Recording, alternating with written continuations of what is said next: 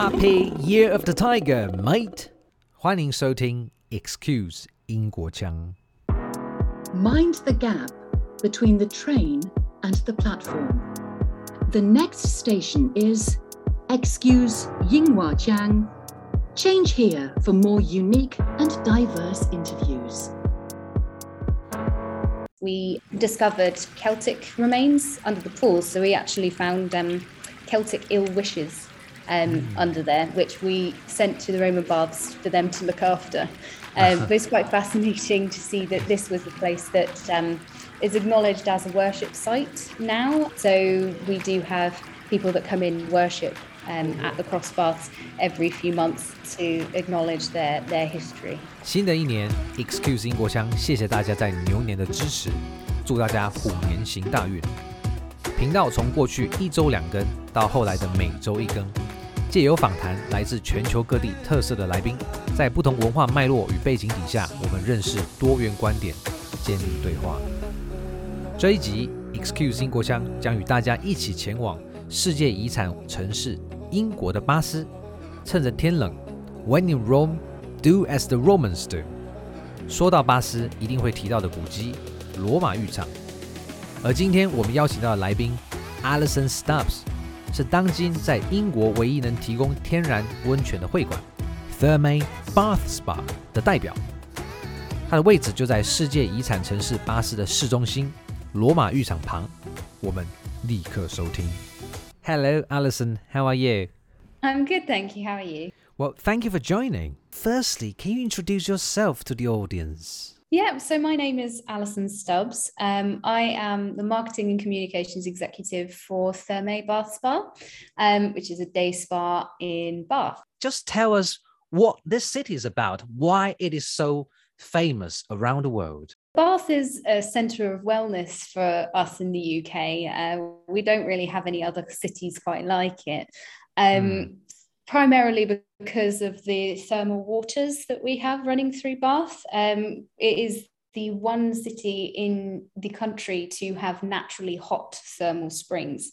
And Mm. so, in other cities in the UK, they're also known for their spring waters, but ours naturally are quite warm. Um, and so, because of that, we have quite a long history that goes back all the way to potentially even before the Celts um, of Mm. Using the waters for healing purposes um, for going way back uh, in time. So, um, so Bath has been visited by various members of the royalty over the years. So, um, Mary of Modena, who was James I's wife, she came to Bath because she had difficulty conceiving a child. After she visited Bath, she um, managed to conceive a child. Don't really know if that was James I's child or not, but so why not? no worries. um, about that. Um, Mm. And kind of ever since then, there's been kind of a, a steady stream of people that sought healing um, through the Mm. Bath thermal waters. Um, so even Elizabeth I put a royal decree on the waters that declared that the waters are for the Bath people. Wow. Um, so they anyone from Bath should be allowed to use the waters whenever whenever they should wish Mm. um, to, which is really fascinating. Um, and then you may have heard of the Roman baths in Yeah. Bath. Um, they uh, the Romans were quite a very big period um, for Bath as a city. Um, they brought along with them, they made um, uh, temples. They created a new goddess called the Sulis Minerva, which was a combination of the Celtic goddess, Celtic goddess Sul Mhm. or Suli, um, and combined it with their goddess Minerva. Um, so it's really, really fascinating, um, and really fascinating time for Bath um, around then, and it's just yeah, we've just continued to bloom as a city of surrounded by wellness and healing. Um, Mm. In the 18th century, people used to um, travel from London when Parliament shut uh, they called it the season. Mm. Um, and they'd come to Bath and they'd experience Bath. They'd do some healing, they'd do some walking, build yeah. a lot of things. They'd party. They they'd be quite extravagant. Oh, whilst they were in Bath, mm. um, and you'd see we saw kind of openings of what are modern shops and coffee mm. shops. In fact, Bath is the ho- it was the home of the first ever um, coffee shop for women, which was very really. Thing. Yeah, yeah. Wow. Um, um, so it's yeah, it's a very fascinating city. wow, it's like the backyard of London, right? People can travel here and just unwind and come back to the hustle and bustle. Shall we yeah, put it this way? Yeah.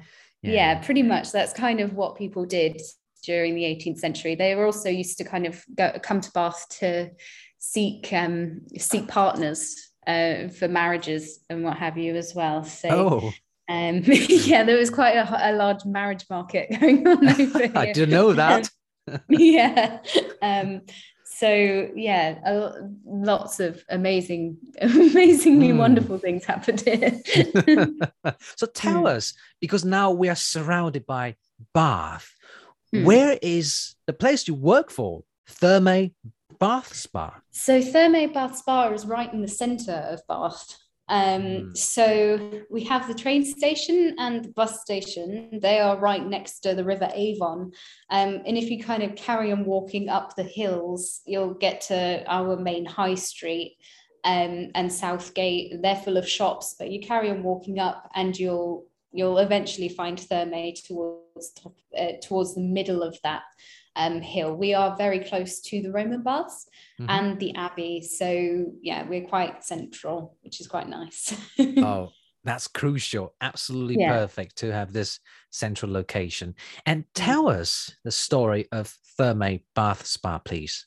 Thermae opened in 2006. Um, mm. So we've we've not been open for very long. I, I, guess maybe well, it's now looking almost 20 years. Oh, um, time flies. Yeah, it does. it feels like two minutes ago that 2006 existed. Yeah. Um, but so Thermae opened in 2006. So before then, um, people weren't actually able to bathe in the thermal waters in Bath, um, which was a great, great shame. Mm. So before, um, before then, people um, were raising awareness and wanting to um, build a spa and take bring the spa back to Bath. Um, mm. I believe that was one of the uh, news articles. They kind of said something along those lines. So yeah, Thermae's been open ever since then. Um, we've kept our doors open pretty much most of the time, other than during COVID, unfortunately, when we had to had to close our doors. But mm. we've uh, We've got two natural thermal pools um, in the building, and we also have a wellness suite.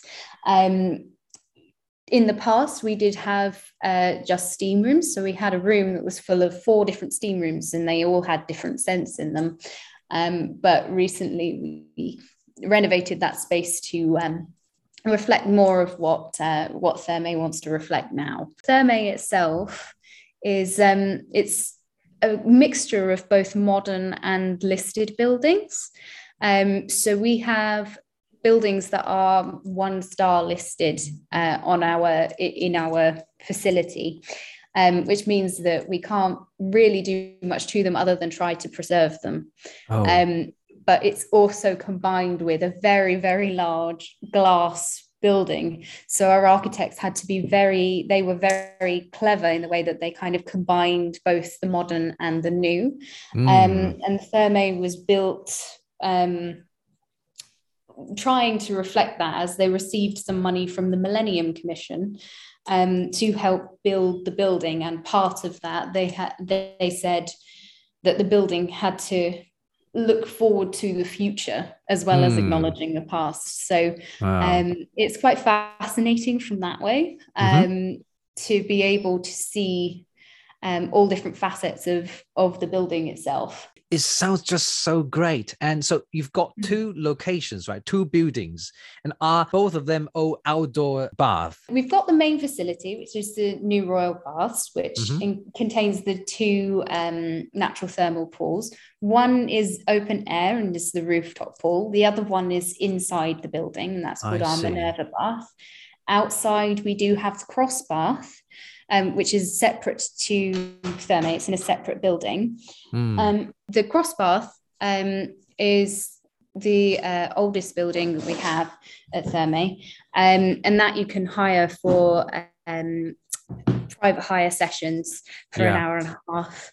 Um, so it's it's very fascinating, as that's kind of where the source of our waters come from. Um, Mm. And when we were building, when we were renovating the cross bath in the past, we um, discovered Celtic remains um, under the under the pool. So we actually found um, Celtic ill wishes um, Mm. under there, which we sent to the Roman baths for them to look after. Um, but it's quite fascinating to see that this was a place that um, is acknowledged as a worship site now. Um, so we do have people that come in worship um, at the cross baths every few months um, to acknowledge their their history. So yeah, wow. So you basically live with history. And yes, wow. Uh, so this experience must be very unique, right? If you compare uh, your Thermae Bath Spa with other spas, I presume, also in the vicinity or in the city of Bath, what is the biggest or the most distinctive, you know, strength of your uh, facility? Thermae Bath Spa is the only spa in um, in the UK that actually has access to the natural thermal waters. Um, Oh. So no other spa has access to that, um, other than our sister property, um, which is the Gainsborough Bath Spa Hotel, which is next door to Thermae. Hmm. Um, so guests can experience the thermal waters for themselves um, because unfortunately the Roman baths they can't um, they can't have people in the waters over there um, because Oh. of the way the pools are. So um, Mm. Our guests can experience that for themselves. The water comes out of the ground at around 40 degrees centigrade, Hmm. um, and we actually cool it down um, Mm. for guests to bathe in because uh, we were told 40 degrees was, was slightly too hot. what, what about during uh, Christmas time to, to, to, to January? Is 40 still too hot for, for people there? Um, I think so. Yeah, we generally generally try to keep it between thirty three point five and thirty five point five um, degrees over Hmm. here. Oh, wow. It's quite nice on cold mornings though, because you can see all of the steam that comes off of the water. Wow. The venue is surrounded by a lot of beautiful architecture. And I guess the cityscape is just around the spa itself, right? It's perfect to, to behold the scene and Yeah. also enjoy the this bath. yeah, yeah. It's quite fascinating because you can actually see all the way out to Solsbury Hill, and um, Mm. there was a settlement, I believe, that was discovered over there. So um, you can kind of see where people used they used to live, and they travel to get to um, the thermal waters to bathe in themselves. Um, way back, I think I think it's Celtic. It was something I was told recently by someone, um, someone Hmm. that used to work here. It's fantastic that you mentioned the, the, the- this this um, history of the facility and also this uh, city of heritage. And I want to ask you another question. Um, across one year, let's just put aside COVID nineteen. Which period of Hmm. a year would you advise the listeners visit your place? Uh, for example, to avoid crowding and queuing. Um, I'd say to avoid crowding and queuing, January Oh. um, would be the best time. Hmm, interestingly, but this is also the time where it is the coldest, perhaps. It is very cold outside, but when you're in the waters, it's perfectly fine. Oh, it's just getting see. in and out that's Yeah. that's quite Just cold. those few seconds, right? yes, yeah, okay. Uh, so right, I guess in summer it's it's always crowded. It's it's just it's just no brainer. summer can be quite busy. Yeah. yeah. Um, what what about uh, let's say a tourist visits the city of Bath? Uh, he or she knows quite clearly that he or she must experience a, a bath before leaving, just to give them an idea of how to spend a day uh, to just plan their itinerary, what would you advise them to uh, to, to to to plan their their day? Let's say two days with one night. What would you advise? I definitely would recommend to um, come to Thermae at some point during the day. Yeah. Having walked down by the river um, and having a look at the weir, but also um, look, have a walk around the Roman baths and visit them um, mm. and be able to see um, the Roman remains and then um, come over to Thermae and be able to experience the waters for themselves. Mm. Um, there are also plenty of other places to to kind of wander around Bath to to get a feel for the city. So um, you can go further up the hills towards um, the assembly rooms and and number one the Royal Crescent, um, and you kind of see um, all the Georgian architecture that um, came to Bath. Um, and then you can also spend some time in the Victoria Park. Um, mm. They have some beautiful botanical gardens as well. Um, so I'd I'd kind of recommend those if you if you didn't want to stick to the high tourism areas of Bath. Um, we also do have quite a lot of very nice independent shops um, mm. as well. So being able to experience those um, would be quite nice as well. Would the City of Bath be a place for people to shop some very uh, unique items? Um, because let's say they live in London and they always walk down Regent Street, Oxford Circus. They are kind of sick of all that commercial stuff and they want something really belonging to Bath. Any shop or any high street would you recommend? It's a tricky one because we are Bath is slowly becoming slightly more commercialized than it oh. has been in oh. the past, but we still do have quite a few good independents um, still still around. So mm. I'd recommend um, the corridor is a very good place to explore. Um, there's also Northumberland, um, Northumberland buildings, I think it is, but it's basically a corridor directly next to the corridor, mm. and okay. also has some um, nice cafes and um, shops in there too. Um, mm. So kind of keeping off of the main high street, you'd be able to find some some quite interesting shops to to find mm. something quite unique. Sounds rosy. And what about munchies when it comes to, you know, what to eat? I believe, especially for for me for, from Taiwan, the first thing I would consider is what should I eat? Is there genuinely a Bath cuisine that we can try?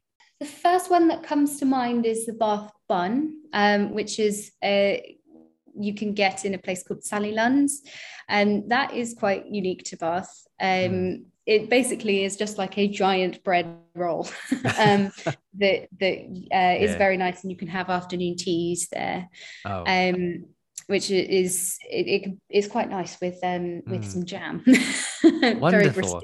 and would you prescribe us to uh to to to eat before we dive into the spa, or we should do it afterwards? I would recommend eating, uh, having a good meal a few hours before coming to Thermae, um, ah. just for because the steam. okay. you definitely don't want to be there on an empty tummy. no, definitely not. well, Alison, that is just a fantastic arrangement that you just made for the listeners. Thank you very much. 以下是春节证书活动。受台湾商务印书馆赞助，Excuse 英国腔非常推荐一本值得一读的书《日不落伦敦》。原文书名是《A Short History of London: The Creation of a World Capital》，由作家 Simon Jenkins 撰写。他曾在 Evening Standard 跟 The Times 任编辑，后来在 The National Trust for Places of Historic Interest or Natural Beauty 担任主席，现为 Guardian 的专栏作家。如果你想了解伦敦的历史，他的视角你值得了解。参加活动步骤，请先加入 Excuse 英国腔的社团，依照本活动贴文完成参与步骤。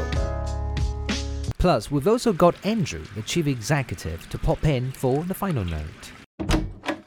Bath is one of the most historic cities in, in the country, mm. and and and it, it, it's a masterpiece of Georgian architecture. Um, mm. the, there is no other city really like it in the country, which which has these these wonderful crescents and avenues of uh, of Georgian buildings. It, it, it's very, very special. Indeed. And Thermae Bath Spa, of course, is the gives people the opportunity to bathe in the thermal waters, which I think Alison told you there is only one.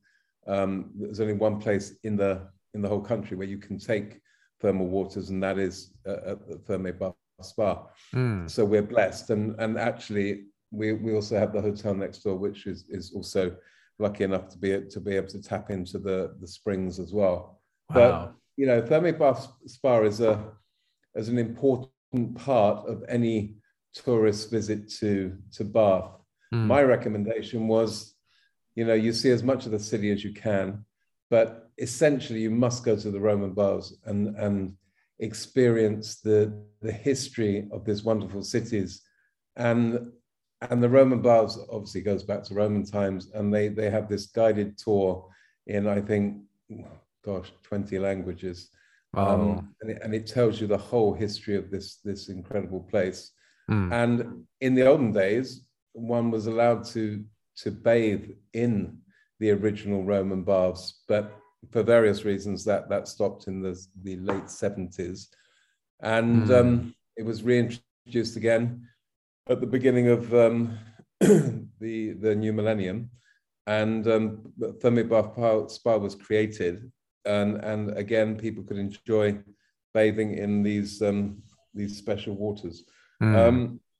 so go to the, the Roman baths learn about the history and my my top tip would be take a walking tour around the city. Mm. We have amazing guides here who are very knowledgeable, and it gives you a complete insight into to the history of of of the city by walk and and Bath is a very walkable city. We call it a city by because of the fact that we have a a, a cathedral here, but actually it's really a town. So it's very walkable. Everything's very close you have wonderful architecture, as, as I've said, and you've, you've got the Royal Crescent, which is iconic, yeah. which is in the top of town. And then you have the circus, which is again iconic. Um, the Royal Crescent was was built by John Wood Senior. Uh, sorry, the, the, circus was built by John Wood Senior, and then the Crescent by his son. Um, mm. And and of course, they were responsible for for much of the architecture in town.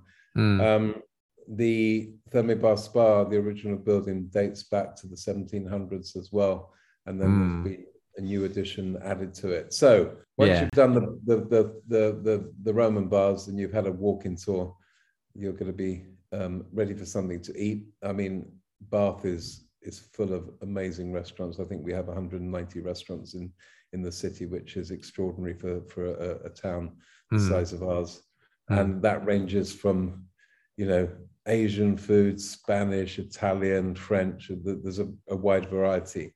Mm. And when you've when you've filled your stomachs, then you need to come to Thermae Bath Spa and relax in the waters. and by which time you'll be probably ready for bed. and I can oh. guarantee you you'll sleep very well because the the, the, the 42 minerals and, and, and, and whatever in the waters, they have a very calming effect on on one, and um, mm. I can highly recommend it. Well, it sounds very rejuvenating, and I it I is simply... rejuvenating. Absolutely, yeah. that's the word I was looking for. Yeah, yeah. This is all we've got today. I'm speaking to Alison and Andrew from Thermae Bath Spa in the city of Bath. Thank you for listening. Hi there! Thank you so much for listening to Excuse Ingguoqiang, your source of unique interviews from around the world. Cross cultural understanding starts where perspectives are heard. If you're a fond of my interviews, I would be grateful if you could rate and review my channel on Apple Podcasts to show your support. If you're interested in joining other listeners who enjoy this channel, you could ask to join my Facebook group, Excuse Ingguoqiang, and of course, on Instagram, you can also follow me there. Until next episode, cheerio!